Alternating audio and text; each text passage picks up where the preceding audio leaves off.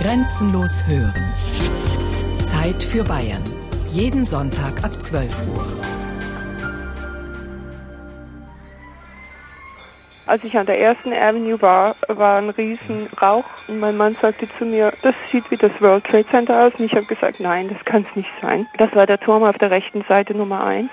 Bis ich dann auf der vierten Avenue war, habe ich nochmal angehalten und dann ist der zweite Turm auf der linken Seite auf einmal in Flammen aufgegangen, so ungefähr ein Drittel von oben. And we saw the plane on the other side of the building and there was smoke everywhere and people were jumping out the windows. If you go over by there, you can see the people jumping out the window right now. Ich auf dem Balkon meiner Wohnung, das ist der 35. Stock, in einer Entfernung von etwa 5, 6 Kilometern zum World Trade Center aus dessen rechtem Turm dicke Flammen schlagen, Rauchwolken aufsteigen und Gebrannt. Menschen sind rausgesprungen. Leute kamen und ins, ins Gegend gerannt und äh, die Zeugen berichteten, dass überall ums Gebäude herum einfach Leichen lagen. Menschen sind die ganze Zeit aus dem Gebäude rausgesprungen. Es war wahnsinnig laut. Es war so laut, wie als wäre noch ein Flugzeug reingeflogen. Und auf einmal in Sekundenschnelle waren wir alle in, in brennendem Rauch und Asche eingehüllt. Offensichtlich, das lässt sich schon jetzt feststellen, die Manhattan je erfasst hat. Es brennt seit gut zehn Minuten der zweite Turm des 110 Stockwerke hohen World Trade Centers des Welthandelszentrums in Manhattan. Es gilt als sicher, dass zwei Flugzeuge involviert sind, zwei zweimotorige Flugzeuge, die jeweils einen der Türme angesteuert haben. Das zweite Flugzeug soll geradezu den von mir aus gesehen New York City, 11. September 2001. Gerade sind zwei Flugzeuge in die beiden Tower des World Trade Center gerast. Unter der Wucht des Aufpralls der beiden Maschinen und durch die dadurch verursachten Brände sacken die Zwillingstürme bald darauf in sich zusammen. Tausende finden in dem Finanzdistrikt der amerikanischen Millionenmetropole den Tod. Eine Tat islamistischer Terroristen mit Osama bin Laden und Al-Qaida als Drahtziehern. Überall auf dem Globus ist man von dem Verbrechen schockiert. Schockiert über die brutale Vorgehensweise der Attentäter, die im Namen Allahs agiert und den Islam für politische Zwecke missbraucht haben. Auch in Bayern lebende Moslems waren damals entsetzt und sind es noch heute. Das war grausam. Also der Koran oder der Islam bejaht äh, sowas überhaupt nicht. Das ist halt eine ganze fanatische Interpretation für unsere Religion. Und Fanatismus gibt es ja überall. Wir sind sie in alle Religionen und in alle Nationen auch. Also beim 11. September, ich kann mich noch an den Tag daran erinnern, da war ich in der Arbeit und wir waren geschockt. Also wir waren alle geschockt, auch meine Kolleginnen und Kollegen. Also wir hatten am Anfang gedacht, das gibt es nicht, sowas. Sowas kann nicht passiert sein. Da hat sich der Nachrichtensprecher verlesen. Und als wir dann die Fotos und die ganzen Bilder auch gesehen haben, also wir waren erschüttert. Also ich war auch erschüttert, als Muslimin auch, dass man aufgrund eines Glaubens so fanatisiert sein kann, dass man unschuldige Menschen in den Tod mitreißt, bloß weil einem versprochen wurde, er kommt dadurch in den Himmel. Nach 9-11, wie der Anschlag nach der Zählweise im amerikanischen Kalender genannt wird, beginnt eine neue Zeitrechnung. Das Attentat hat die Welt verändert, sich ins kollektive Gedächtnis der Menschheit eingebrannt. Die Wunden, die diese Geschehnisse hinterlassen haben, sind noch lange nicht vernarbt, auch in Bayern nicht. Noch immer werden im Freistaat wohnende Moslems mit den Terroristen von New York gleichgesetzt, obwohl sie deren Taten verabscheuen. Diskriminierungen und Pauschalverdächtigungen sind an der Tagesordnung. Die Sache hat sich etwas dramatisiert. Dieser Verdacht entstand plötzlich gegen alle Muslime, die in Deutschland leben, dass sie halt vielleicht mal als Schläfer da zu bezeichnen sind. Ja. Wissen Sie, überall gibt's halt gute und schlechte Leute und man kann nicht alles in einen Topf jetzt reintun. Vorbei die Zeiten, als man noch wie in den 1960er und 70er Jahren unbeschwert aus dem Orient sogenannte Gastarbeiter anwarb und in Deutschland von ihrer Exotik angetan war. Ganz zu schweigen von der Faszination Goethes für die Kultur des Ostens. Der Dichter Fürst warf einen ganz anderen Blick auf die Zukunft der Kulturen. Wer sich selbst und andere kennt, wird auch hier erkennen, Orient und Okzident sind nicht mehr zu trennen. Mein Nachbar, der Moslem. Ein Feature von Thomas Senne. Auseinandersetzungen des Ostens mit dem christlich geprägten Westen sind nicht erst ein Phänomen unserer Tage. Vor Jahrhunderten sorgten die sogenannten Türkenkriege für Unruhe und Gesprächsstoff. Legendär Prinz Eugen, der edle Ritter. Im 18. Jahrhundert galt er als Retter des von osmanischen Kriegern bedrängten Abendlands. Inzwischen hat sich der Pulverdampf verzogen. Doch noch heute befinden sich Relikte der damaligen Kriege in deutschen Museen. So erinnern erbeutete Krummdolche, Sättel, Helme und zwei Türkenzelte im Ingolstädter Armeemuseum an die Schlacht von Mohacs 1687, als das türkische Heer bei dem ungarischen Ort vernichtend geschlagen wurde.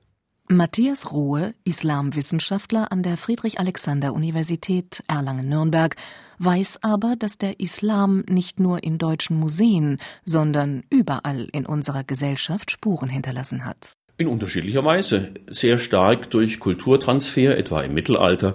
Und das betrifft die unterschiedlichsten Wissenschaften. Naturwissenschaften wie Mathematik oder auch Medizin, Kulturphänomene wie bestimmte Werkstoffe, technische Dinge, Luxusgüter, aber auch geistesgeschichtlich. Beispielsweise wäre die Beschäftigung mit der antiken Philosophie ohne die Vermittlung und Weiterentwicklung über die Araber, und das waren nicht nur Muslime, das waren auch Christen und Juden, sollte man dazu sagen, eigentlich so nicht denkbar.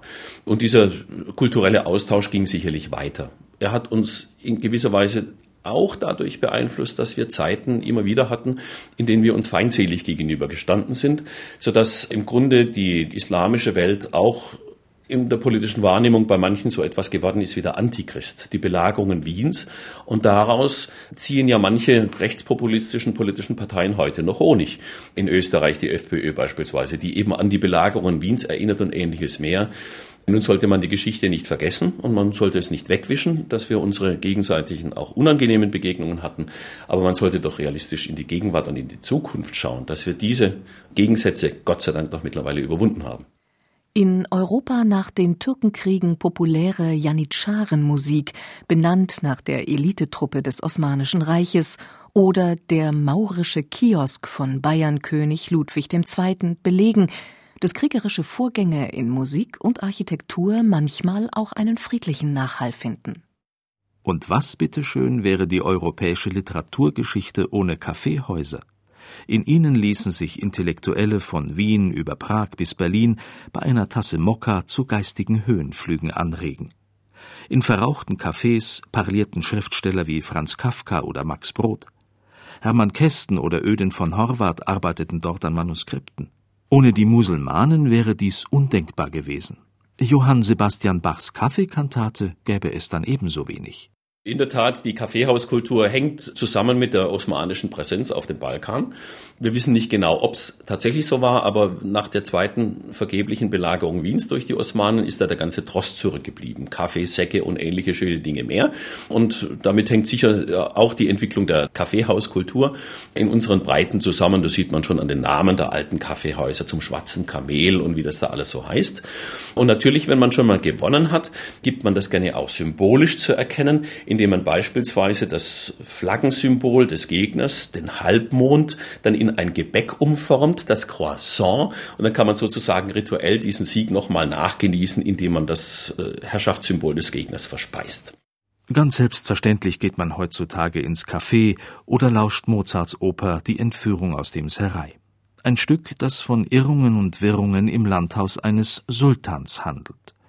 Orient und Okzident aus dem Blickwinkel des 18. Jahrhunderts. Die Herausforderungen unserer Tage sind allerdings andere als vor über 200 Jahren, denn mittlerweile ist der Orient nach Deutschland gekommen. Rund vier Millionen Muslime mit deutscher oder ausländischer Nationalität, ein Großteil davon Sunniten, leben derzeit in der Bundesrepublik. Die größte Gruppe, gut zwei Drittel, stammt aus der Türkei und wird von der Türkisch-Islamischen Union der Anstalt für Religion, kurz DITIB genannt, unterstützt. Es gibt jede Menge Vereine, die den interkulturellen Austausch pflegen. Vor allem in Großstädten sind ganze Viertel von der islamischen Kultur geprägt. Multikulti lautet das Stichwort und ist in den Metropolen der Welt angesagt. Längst ist die Mixtur der verschiedensten Kulturen auch deutscher Alltag der Kontakt mit Arabern eine Selbstverständlichkeit. Und doch weiß der Normalbürger über Geschichte und Kultur der arabisch sprechenden Bevölkerung meist wenig. Für den Erlanger Wissenschaftler Horst Kopp und seine Mitstreiter Anlass, in Nürnberg ein arabisches Museum zu planen. Die Ziele dieser Institution, möchte ich sagen, sind zweierlei. Zum einen im traditionellen Sinne ein Museum einzurichten, das die arabische Kulturen, die ja von Marokko bis Jemen und von Syrien bis Ägypten sich sehr unterschiedlich darstellen, zu zeigen um deutlich zu machen, dass es eine reiche Kulturlandschaft in dieser Region gibt. Die zweite Seite, für mich genauso wichtig, ist, dass dieses Haus ein Haus der Begegnung werden soll, ein Haus des Dialogs zwischen Europäern und Arabern. Das sind ja immerhin unsere Nachbarn jenseits des Mittelmeers und wir wissen viel zu wenig von ihnen. Wir haben viel zu wenig Kontakt mit ihnen, um äh, wirklich zu erfahren, was denken sie, was fühlen sie, welche Einstellung haben Sie zu uns und auf diese Weise Vorurteile abzubauen. Wegen seiner Initiative erntete der Wissenschaftler allerdings nicht nur Zustimmung. Als zum ersten Mal eine DPA-Meldung durch die Welt ging, dass sowas geplant sei wie dieses arabische Museum, da habe ich massiv über das Internet Hassmails bekommen, wie es schlimmer nicht mehr geht. Da wurde dann gesagt äh, oder geschrieben, in so einem Museum müsste man doch hauptsächlich abgehackte Hände ausstellen und gesteinigte Frauen. Das sei doch die arabische Kultur. Und Selbstmordanschläge müssten da gezeigt werden und so. Das hat mich am Anfang etwas erschreckt, aber das ist inzwischen vorbei. Wir wollen ja in dem Museum durchaus auch die Gegenwart darstellen. Und Gegenwart heißt eben auch in der ganzen Differenziertheit der dortigen Gesellschaften. Natürlich gibt es Diskriminierung von Frauen. Natürlich gibt es das Problem Verschleierung. Aber man sollte das Ganze in einem größeren Kontext darstellen und selbstverständlich wissenschaftlich fundiert und dabei auch die Seiten zeigen, die bei uns eben sonst nicht gezeigt werden. Dass es eben eine Frauenbewegung gibt in der Region, die auch vielleicht mal ernst genommen werden sollte. Es geht einfach darum, die Vielfalt dieses Raumes deutlicher zu machen. Und die besteht eben nicht nur aus Terror und Islamismus, und Hass gegen Europa oder gegen den Westen. Noch ist das Arabische Museum bloß Zukunftsmusik, müssen Gelder aufgetrieben und passende Räume gefunden werden. Doch schon jetzt weiß der Vorsitzende des Initiativvereins Horst Kopp, dass in dieser Einrichtung ein Thema nicht im Mittelpunkt stehen wird, der Islam. Wir benutzen in allen unseren Konzepten ganz bewusst das Reizthema Islam nicht. Das heißt nicht, dass wir das ausblenden, aber für uns wird die Diskussion zurzeit so von diesem Reizthema dominiert, dass wir da ein bisschen dagegenhalten wollen. Der Islam ist natürlich wichtig für diese Region, aber immerhin zehn Prozent der Araber sind auch Christen. Das darf man auch nicht vergessen. Wir wollen einfach diesen Mainstream, der zurzeit herrscht, dass alles, was in der arabischen Welt Schlimmes und Schlechtes passiert, unter dem Stichwort Islam subsumiert wird. Gerade die jungen revolutionären Bewegungen zeigen ja, dass die Menschen dort überhaupt nicht auf Religion aus sind, sondern dass sie hauptsächlich an Menschenrechten europäischer Prägung, also im Sinne der französischen Revolution, sagen wir, interessiert sind und dass der Islam da bei der ganzen Auseinandersetzung so gut wie keine Rolle spielt.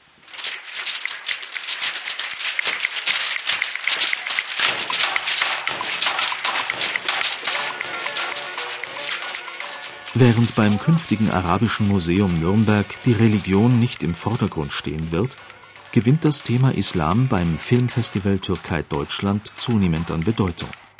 Bei diesem größten Kinoereignis zwischen beiden Ländern geben sich Jahr für Jahr in der Dürerstadt Prominente wie der Regisseur Fatih Akin oder der Schauspieler Armin Müller-Stahl die Klinke in die Hand. Brandneue Streifen präsentieren aktuelle Trends aus der Cineastenszene. Diskussionen sorgen für einen lebendigen Gedankenaustausch, sagt der türkischstämmige Geschäftsmann und Festivaldirektor Adil Kaya. Das Thema Islam spielt beim Filmfestival Türkei Deutschland seit einigen Jahren jedes Jahr eine sehr wichtige Rolle. Wir sind sehr bemüht, nicht nur aus der Türkei, sondern auch aus Deutschland und aus den Nachbarländern der Türkei wie Iran, Irak etc. Dokumentarfilme einzubauen, um dieses Thema Annäherung zwischen islamischer Kultur und der europäischen Kultur immer wieder zu diskutieren. Wir haben jedes Jahr dann auch eine Podiumsdiskussion, wo dieses Thema dann aus verschiedenen Blickwinkeln thematisiert wird. Ich muss sagen, der Zuspruch ist sehr, sehr groß. Da ist ein großer Bedarf für eine Diskussion und für das Verstehen gegenseitig. In seinem westöstlichen Divan, einem Gedichtzyklus entstanden aus der Begegnung mit orientalischer Poesie, hatte sich schon Goethe viele Gedanken zum Thema Islam gemacht. Närrisch, dass jeder in seinem Falle seine besondere Meinung preist. Wenn Islam Gott ergeben heißt, in Islam leben und sterben wir alle. Seit rund 40 Jahren lebt Mohammed Yunis in der Bundesrepublik. Längst ist der gebürtige Ägypter deutscher Staatsbürger, hat aber immer noch starkes Interesse an der arabischen Welt und verfolgt die dortigen Demokratiebewegungen mit großer Sympathie. Im Nürnberger Islamzentrum fühlt sich der Architekt genauso zu Hause wie in Fürth, wo er sich als parteiloser Stadtrat für sozial schwache Mitbürger engagiert. Seinen Glauben bringt der Sunnit auf eine unkonventionelle Formel. Die ganze Philosophie von der Religion, von dem Islam, das ist Reinheit und Sport. Wenn wir jetzt anfangen zu beten, ja, betätigen halt Sportarten, aber wir beten gleichzeitig. Mit Sport meint Mohammed Yunis die häufigen Verbeugungen der gläubigen Muslime zu den liturgischen Sprüchen des Vorbeters in der Moschee.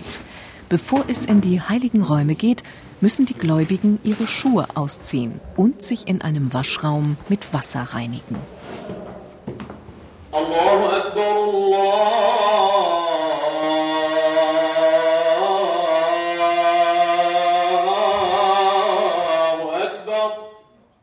Die Nürnberger Moschee des Islamischen Zentrums in der Hessestraße 12 bis 14. Ein schlichtes, mehrstöckiges Gebäude. Für die Gebete ist es streng in Bereiche für Männer und Frauen unterteilt. Kunstvolle Kalligraphien mit Sätzen aus dem Koran hängen im blau-weiß gekachelten Gebetssaal an den Wänden. Während die Männer sich beim nachmittäglichen Gebet voll religiöser Inbrunst auf die Teppiche werfen, krabbeln Kinder durch die Reihen der Gläubigen – es herrscht eine entspannte Atmosphäre. Auch Mohammed Yunis vollzieht die Zeremonie mit Andacht. Wie aber sieht seine religiöse Praxis bei einem normalen Arbeitsalltag aus? Hat er da immer einen Gebetsteppich dabei, zusammengerollt in der Aktentasche, bereit zum Einsatz für die Verbeugung gen Mekka? Nein, man kann das in der Frühansicht, das praktizieren einmal und dann abends, wenn man nach Hause wiederkommt, die restlichen vier Salawat auch herrichten. Das heißt, die sind fünf insgesamt. In der Früh, wenn ich zu Hause bete, habe ich einmal abgewickelt und die restlichen vier mache ich am Abend zu Hause. Auf einmal, hintereinander. Und das ist auch so lässig und erlaubt, ja. Dass immer weniger junge Leute die Gottesdienste besuchen, ist auch im Islam ein Thema. Woran das liegt? Der Fürther Stadtrat zuckt mit den Schultern vielleicht die Folgen einer weitgehend säkularisierten und von Profitdenken dominierten Umgebung. Doch sind das die einzigen Probleme der in Deutschland lebenden Muslime? Die Muslime hier in Süd oder in Deutschland, wir haben gar keine Probleme. Also das Problem, die jetzt die Medien verursacht hat, das hat ungefähr vor circa 15 Jahren mit dem Kopftuch angefangen. Ne? Also das war irgendwie eine Mode in ganz Europa gegen Kopftuch oder gegen die Frauen, die das Kopftuch tragen, vorzugehen. Das war ein Trend vor 15 Jahren. Jetzt ist mittlerweile, ist jetzt langsam abgestorben oder geschwächt worden. Weil die Deutschen oder die Europäer, die haben gesehen, die Frauen, die Mädchen, die dieses Kopftuch tragen, die sind ja friedlich, die sind auch nett, die sind meine Nachbarin, die ist meine Kommilitonin, die ist meine Schülerin da. Also die sind genau Menschen wie Sie und wie ich, ja? und die, die sind halt nicht gezwungen, solche Kopftücher zu tragen. Die sind wirklich Freiwillige. Shidem Baikal Hula hat türkische Wurzeln, stammt aber aus Neuendettelsau. Als Einkäuferin arbeitet sie seit 1995 für einen global agierenden Maschinen- und Anlagenhersteller. Die 34-Jährige trägt kein Kopftuch, anders als ihre Mutter. Meine Mutter selbst, sie trägt ein Kopftuch, aber meine Mutter verhüllt sich da nicht. Also sie läuft im Sommer auch rum, kurzärmlich, hat auch Röcke an, auch Kleider und Hosen. Das ist ein Klischee, was mich zum Teil auch, als ich mit meiner Ausbildung angefangen hatte, hatte mich das genervt. Warum, weshalb, wieso ich kein Kopftuch trage? Durchs Kopftuch tragen habe ich mir schon so oft die Frage gestellt, bin ich dann ein besserer Moslem? Eine Frage, die Shidem Baikal Huller für sich klar mit Nein beantwortet und deshalb auf das Kopftuch verzichtet. Mit einer gewissen Nonchalance übt diese Muslima auch ihre Religion aus. Mir wurde in der Erziehung schon mitgegeben, was die Pfeiler des Islams sind. Ich halte mich auch an den Fastenmonat Ramadan, das Fasten, aber ich muss dazu sagen, ich bin ein liberaler Faster, ich faste am Wochenende. Also unter der Woche tue ich das nicht. Irgendwann muss ich natürlich diese Fehlfastentage nachholen. Aber ich denke mir mal, wenn ich dann Rentner bin oder im hohen Rentenalter dann bin, dann kann ich das nachholen. Für die 32-jährige Elif Mesche spielte der Islam bei der Erziehung zwar eine Rolle, doch als eher freizügig aufgewachsene Alevitin durfte sie als Mädchen mit Jungen sprechen, Schweinefleisch essen und auch schon mal in eine Bratwurst beißen, was sonst unter Moslems verpönt ist. Für sie als Atheistin ist Religion allerdings eher uninteressant. In Nürnberg war ich noch nie in einer Moschee. Das erste Mal wie eine Touristin war ich in Istanbul in einer Moschee, Hagia Sophia. Ja, da habe ich mir die Moschee sozusagen besichtigt. Dieser jungen Frau sind Schlagworte wie Parallelgesellschaft oder Zwangsheirat eher aus ihrem türkischen Umfeld geläufig. Als sie aber ihren Sohn in einer Musikschule zum Schlagzeugunterricht anmelden wollte, bekam die medizinische Fachangestellte allerdings Ressentiments von Deutschen zu spüren. Ihr Sohn sollte ausgegrenzt werden und Einzelunterricht erhalten.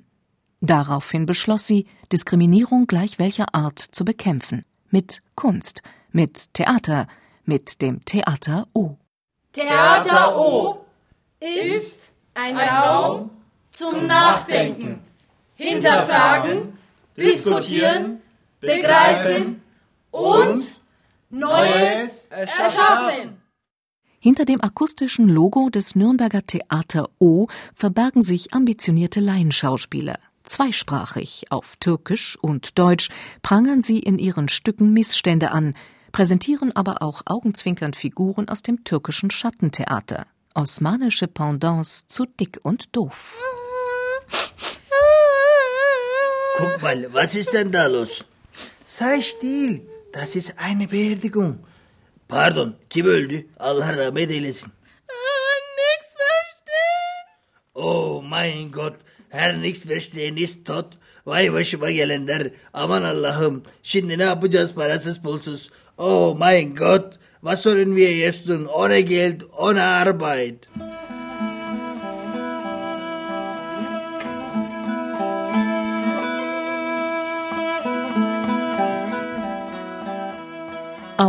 Musik ist beim Theater O ein fester Programmpunkt, sagt die Geigerin Funda Arslan.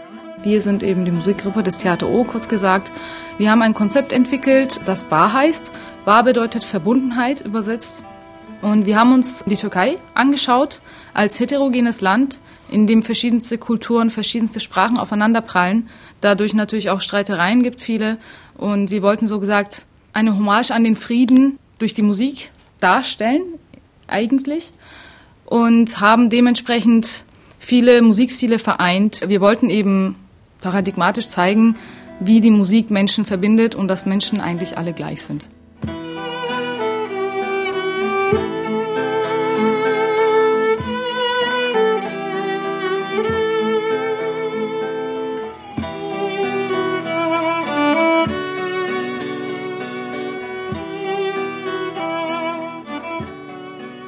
Kopftuch tragen, Theater spielen gegen Ausgrenzung, türkische Musik, das wird von der Mehrheit toleriert, akzeptiert und sogar begrüßt.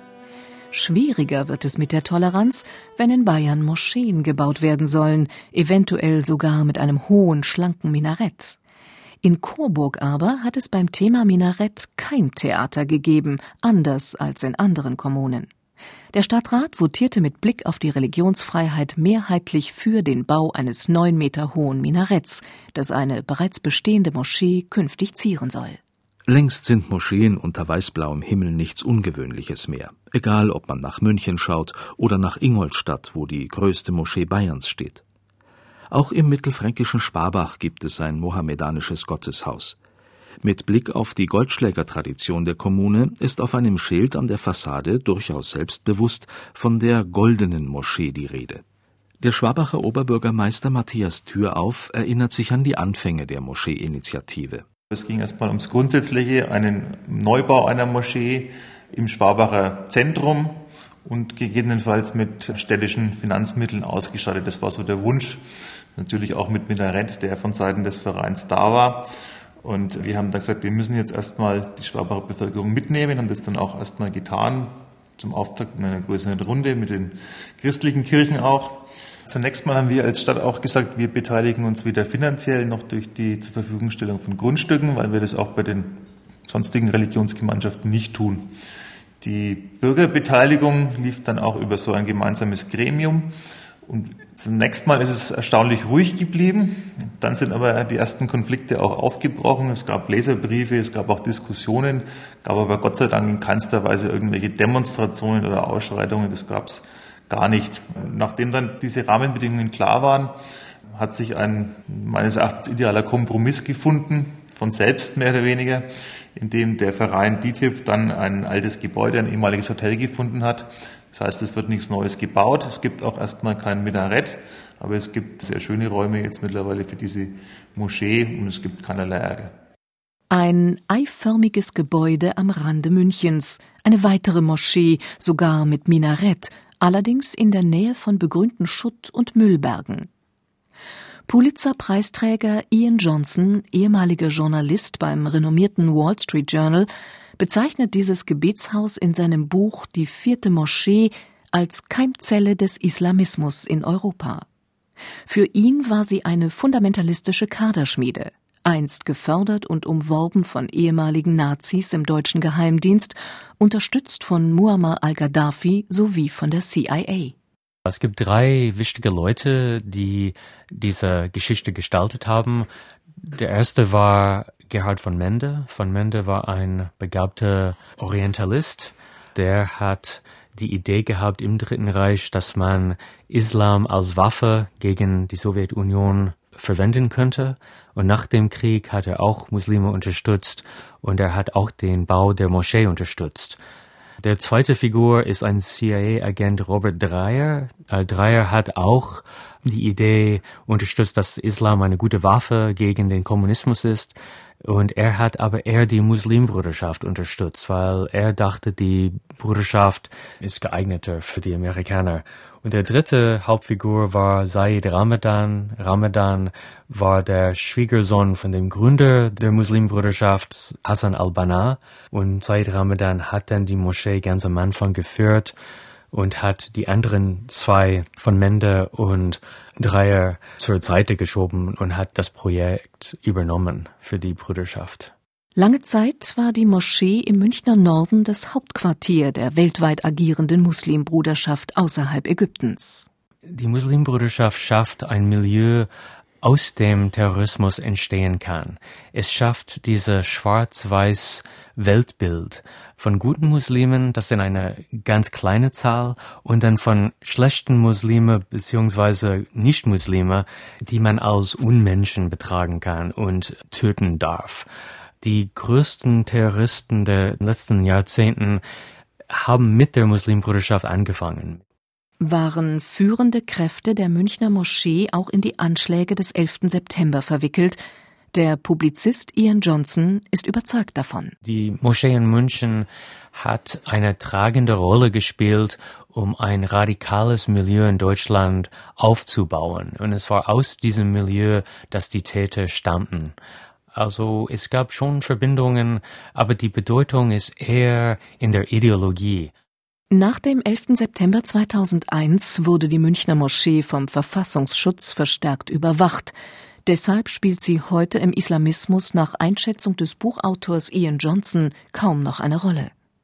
Nach den Terroranschlägen von New York gerieten Muslime sofort unter Generalverdacht, erzählt der Palästinenser Rami Masri. Es ist allgemein schwieriger geworden für arabischstämmige Personen hier in Deutschland nach dem 11. September zu leben. Man wird als Araber gestempelt. Man weiß ja nicht, dass Araber zum Beispiel in Deutschland leben, verschiedene Religionen angehören.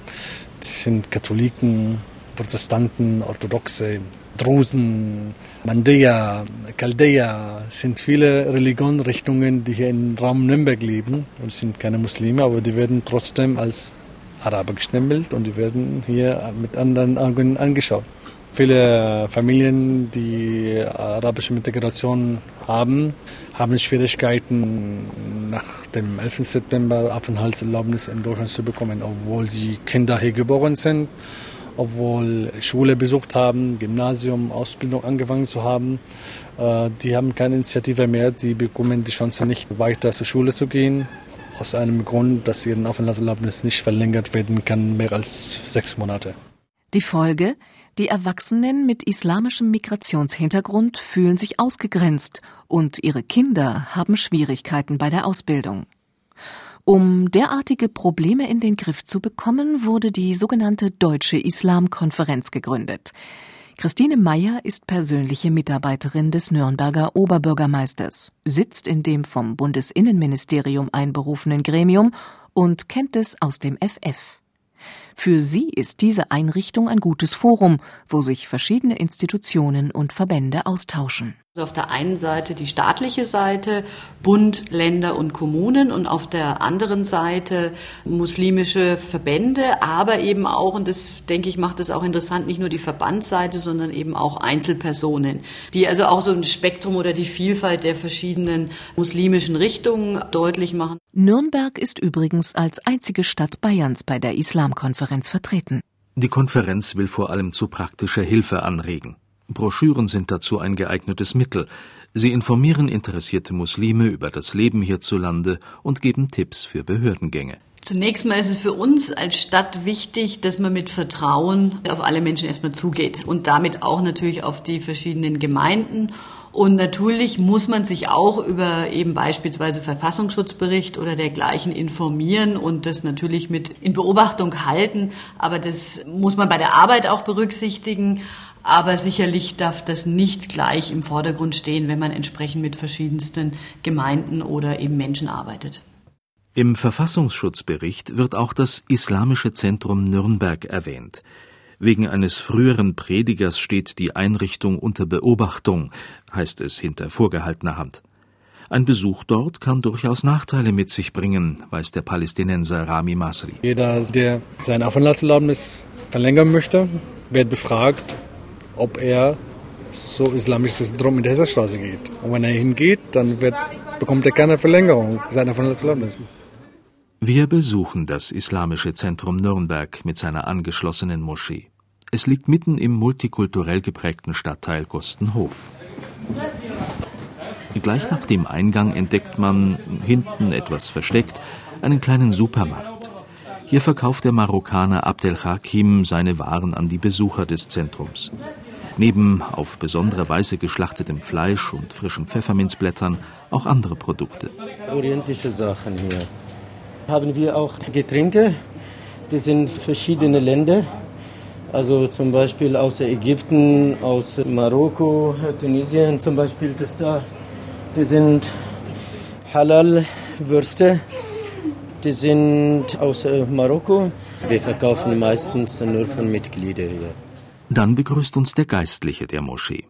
Saki Saklol, dem wir in der Bibliothek des Hauses die Hand schütteln, ist ein Mann mittleren Alters mit weißem Umhang, weißer Gebetsmütze und einem freundlichen Lächeln. Der Imam.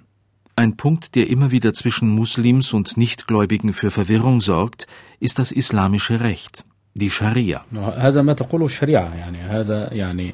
الشريعة تؤكد علينا أن من دخل في أمان die Scharia verlangt ganz allgemein von uns, sich an die Gesetze anderer Länder zu halten, sobald man deren Gebiet betreten hat. Der Islam im Allgemeinen, das ist die Religion der Liebe, das ist die Religion der Gerechtigkeit, das ist die Religion, in der sich alle zueinander gerecht verhalten, das ist die Religion, wo man sich sozusagen wohlfühlt. Das ist eigentlich die Religion, wo man sich nicht angegriffen fühlt. Wenn irgendjemand behauptet, er sei Moslem und verübt eine Tat, meinetwegen so eine Tat wie am 11. September, dann kann man das keineswegs als religiöse Tat bezeichnen. Sich an Gesetze zu halten, die Verkehrsregeln beachten, sich gut auf der Straße benehmen, keinen Streit anfangen und in Geschäften nichts stehlen, sondern alles bezahlen, Solche Regeln haben wir auch im Islam. Deshalb bereitet es uns auch keine Probleme, sich an die hier herrschenden Regeln zu halten. Vielleicht gibt es sogar Gesetze, die der Scharia widersprechen.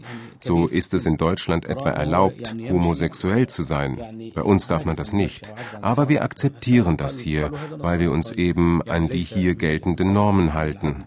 Doch das möchte ich jetzt nicht weiter vertiefen. Wir halten uns einfach an die Gesetze, die hier gelten, solange sie nicht fundamental unseren Grundsätzen widersprechen. يعني في الجوانب الاجتماعية في الأمور الحياة العامة نحن هذا هو الإسلام يعني Was aber sagt das deutsche Recht zur Scharia? Der Islamwissenschaftler und Jurist Matthias Rohe hat darauf eine klare Antwort. Zunächst ist wichtig festzuhalten, es ist alleine das deutsche Recht, das darüber entscheidet, ob und in welchem Umfang fremde Normen hier angewandt oder gelebt werden können. Und das gilt für französisches Recht genauso wie für irgendwelches islamisch geprägtes Recht. Wir müssen unterscheiden. Scharia beinhaltet einmal religiöse Vorschriften, also Gebetsvorschriften, Fasten, ähnliches mehr. Das fällt schlicht und ergreifend unter die Religionsfreiheit in Deutschland. Gleiche Rechte, gleiche Pflichten für alle Religionsangehörigen. Was Rechtsvorschriften angeht, man denke an islamisches Familienerbrecht und ähnliches, dann wenden wir das Teilweise deshalb an, weil unsere eigenen Gesetze das so vorschreiben. Weil sie nämlich sagen, diese ausländischen Rechte sind an irgendeiner Sache näher dran. Wenn Menschen dort geheiratet haben, Jahrzehnte gelebt haben, jetzt kommen sie zu uns, dann krempeln wir nicht auf einmal ihre ganzen Ehevorschriften um, sondern innerhalb gewisser Grenzen akzeptieren wir dann, dass die sich auf fremde Rechtsordnungen gestützt haben. Aber auch das hat seine Grenzen. Die Grenze ziehen wir da, wo bei uns der Rechtsfrieden in Gefahr geriete. Das heißt, wo das Ergebnis der Anwendung solcher Vorschriften für uns schlicht unerträglich wäre. Stichwort Ungleichbehandlung der Geschlechter, Ungleichbehandlung der Religion oder ähnliches mehr, das akzeptieren wir prinzipiell nicht. Wichtig ist vielleicht auch festzuhalten, wir reden hier nur über den Bereich des sogenannten bürgerlichen Rechts, wo es um private Rechtsbeziehungen zwischen Bürgern geht. Wir reden nicht über Strafrecht. Wir reden nicht über öffentliches Recht. Da, wo es um das Verhältnis zwischen Bürger und Staat geht, da gilt alleine und ausschließlich das deutsche Recht und alle anderen Staaten der Welt machen das entsprechend genauso. Immer wieder ist zu hören, dass schlechte Deutschkenntnisse Zuwanderern die Integration in die Gesellschaft erschweren. Doch selbst Moslems, die schon seit Jahrzehnten in der Bundesrepublik leben, beherrschen oft die deutsche Sprache nur mangelhaft. Damit sich besonders für Kinder mit Migrationshintergrund keine sozialen Nachteile aus bestehenden Sprachschwierigkeiten ergeben, hat die Stadt Schwabach jetzt die Initiative ergriffen und bietet ein spezielles Sprachtraining an. Zehn kleine, alle mitmachen. Zehn kleine Finger habe ich da. Das finde ich ganz wunderbar. Die Deutschdozentin Hertha Becker bei der Arbeit. Zusammen mit zwei weiteren Fachkräften betreut sie in Schwabach rund 20 Sprachkurse an Grundschulen und Kindergärten. Es ist sowohl ein Wortschatztraining natürlich, weil die Kinder einen geringeren oder einen anderen Wortschatz haben, als aber auch ja, Sprachtraining könnte man sagen, was nämlich ganz wichtig ist für die Kinder, ist, dass sie die Endungen aussprechen, dass sie überhaupt lernen, dass es welche gibt im Deutschen. Sie lernen es zu Hause nicht, die Eltern, die Mütter können sie nicht korrigieren, die sprechen sogar Deutsch, die Mütter kommen zu mir und sagen, wir sprechen immer Deutsch zu Hause. Okay, aber sie sprechen das, was sie dafür halten, was sie selber auf der Straße gelernt haben. Dann sprechen die Kinder mit ihren Kameraden Dialekt. Sie kommen aus ohne eine einzige Verbendung. Also was ich hier mache, ist einfach die Kinder da trainieren durch Nachsprechen. Ich erkläre ja überhaupt keine Regel, gar nichts. Aber ich bringe sie dazu, dass sie sprechen müssen und sie müssen mir auch richtig nachsprechen. Alles fühlen kann ich da. Das ist doch ganz sonnenklar.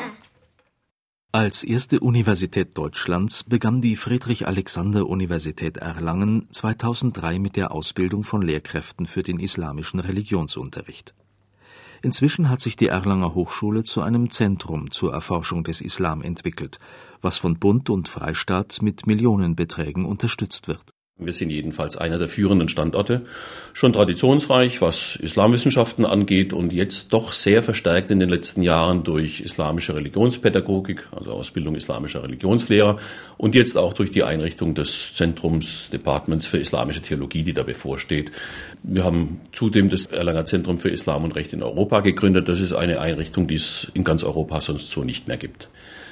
Die islamischen religiösen Studien haben im Prinzip zunächst mal das Ziel, dass sich eine islamische Theologie im deutschen wissenschaftlichen Kontext entwickeln kann. So erläutert der Islamwissenschaftler und Jurist Matthias Rohe sein Fachgebiet an der Uni. Es gibt genügend Stoff für die akademische Erforschung einer Materie, die in den Medien aufgrund islamistischer Terrortaten immer wieder kontrovers diskutiert wird. Und gerade das scheint mir in den Zeiten nach 9-11 besonders wichtig zu sein, dass wir keinen Generalverdacht schüren und dass wir die Probleme, die vorhanden sind, nüchtern analysieren ähm, und Ratschläge geben, wie man sie bekämpfen kann, aber dass wir nicht eine ganze Religion und eine ganze Kultur mit ihren Menschen als Problem wahrnehmen. Das wäre ungerecht und auch sachlich falsch. Schiiten, Sunniten, Aleviten oder Sufis, letztere bekannt vor allem durch tanzende Derwische. Es gibt eine Fülle verschiedener religiöser Gruppierungen in der islamischen Welt. Gruppierungen, die sich manchmal auch bekriegen sehr interessant und aus meiner Sicht noch zu wenig erforscht die Haltung des Sufismus zu all diesen Dingen. Gerade in Ägypten, die schriftgläubigen Extremisten, die Salafisten, die setzen vor allem auch die Sufis unter Druck. Auch die Christen zetteln alle möglichen innerislamischen Streitigkeiten an mit ihren extrem intoleranten Haltungen gegenüber allem anderem, was Islam ist. Übrigens auch der in Saudi-Arabien herrschende Wahhabismus zählt zu diesen extrem intoleranten Richtungen, die da weltweit agieren. Besuch im Nürnberger Zentrum des Internationalen Sufi-Ordens in der Teutonenstraße 13. Die hier praktizierte interreligiöse Form des Sufismus hat islamisch-hinduistische Wurzeln. Sie beruht vor allem auf mystischem Gedankengut, sagt der Leiter dieser Einrichtung Gerhard Kittel. Unsere Richtung sieht auch den gemeinsamen Strom der Mystik nicht als separiert in die einzelnen Religionen, sondern wie einen Baum, aus dem sich dann die Zweige, die Äste der Religionen entwickeln und nicht umgekehrt, also nicht der Sufismus ist Mystik des Islam, sondern der Islam ist aus der Mystik entstanden mit der Färbung der Sufi-Traditionen. Ich bin weder Christ noch Jude, weder Anhänger Zarathustras noch Moslem. Mein Ort ist das Ortlose, meine Spur das Spurlose. Ein Zitat von Rumi.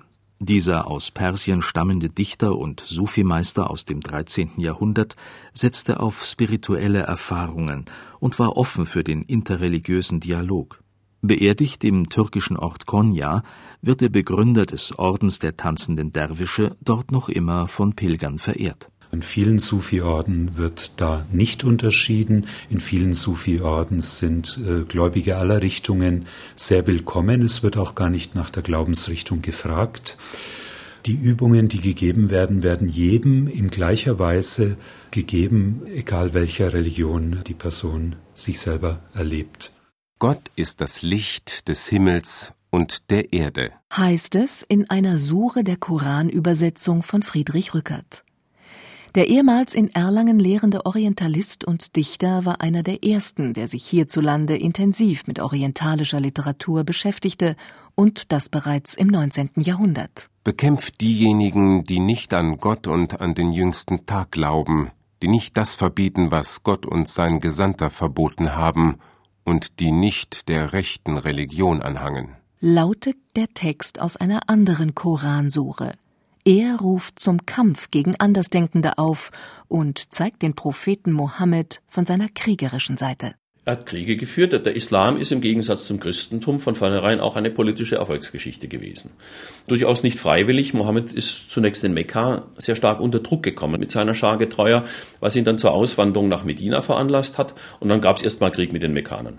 Das hat sich über einige Jahre so hingezogen bis man dann zum Schluss doch zu einem Friedensschluss, friedlichen Einzug in Mekka gekommen ist. Aber in der Tat hat es mit einzelnen arabischen Stämmen, die sich gegen diese islamische Gemeinde stellen wollten oder von denen man das auch nur vermutet hat, hat es mit denen immer wieder Kriege gegeben. Das ist ein historisches Erbe, das der Islam aufarbeiten muss. Sprich, wie hält es mit anderen? Wie hält es die Religion mit dem Wahrheitsanspruch anderer? Ist man bereit hinzunehmen, dass sich nicht alle dem Islam unterwerfen möchten? Und da gibt es ein reiches muslimisches Erbe, das friedfertige Lösungen gefunden hat, wenngleich es auch ein anderes Erbe gibt, das solche Lösungen nicht vorgesehen hat.